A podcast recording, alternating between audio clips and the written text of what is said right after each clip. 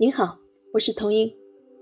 今天要给大家推荐的这本书，从长安到罗马，既能够长见识，又非常的轻松有趣，东西兼收并蓄，中外融会贯通，历来是求知治学的致敬。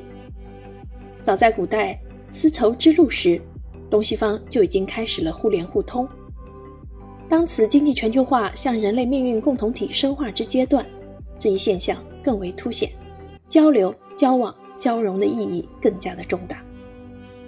我们要建立全球化的视野，培养更加包容、开放的世界历史观，让孩子阅读中外历史对比的书籍，不管是于他们的历史学习，还是思维、眼界、格局的培养，都是非常有益的。央视纪录片同名图书《从长安到罗马》，就是这样一本中西历史文化对比的图书。全书图文并茂，轻松有趣，专家参与，内容权威，可以说是一本不可多得的了解中西文化异同的入门级读物。对于中西方历史文化对比这样一个宏大的主题。创作团队将其碎片化的拆解，用一个个小故事或生活细节，揭示中西方文明的奥秘。全书分为五个系列，分别是文明密码系列、社会生活系列、千年意愿系列、丝路商贸系列、军事探寻系列。每个系列又细分了十个主题。文明密码系列通过若干的小主题，如拉丁文与汉字、君子与英雄、龙与鹰、二十四节气与如月历、中国神与罗马神等等对比，让读者去找寻那些隐藏在我们身边的文明密码。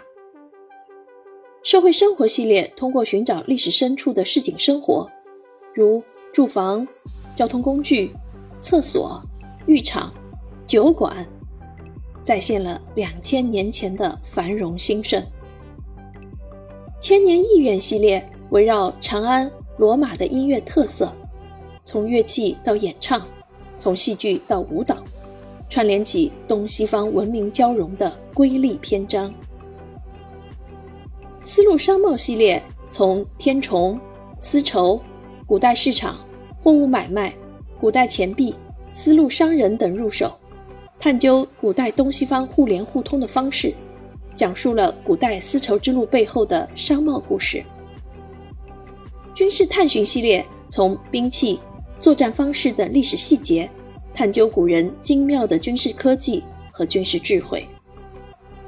其中有一些小知识啊是非常有趣的，比如在社会生活系列中，古罗马的厕所与古中国的厕所。有哪些不同呢？在千年意愿系列中，中国琵琶与意大利的曼陀林又有什么样的区别和联系呢？如果你对这些小知识感兴趣的话，不妨去阅读原著吧。好，今天的推荐就到这里，期待与您的下一次相聚，再见。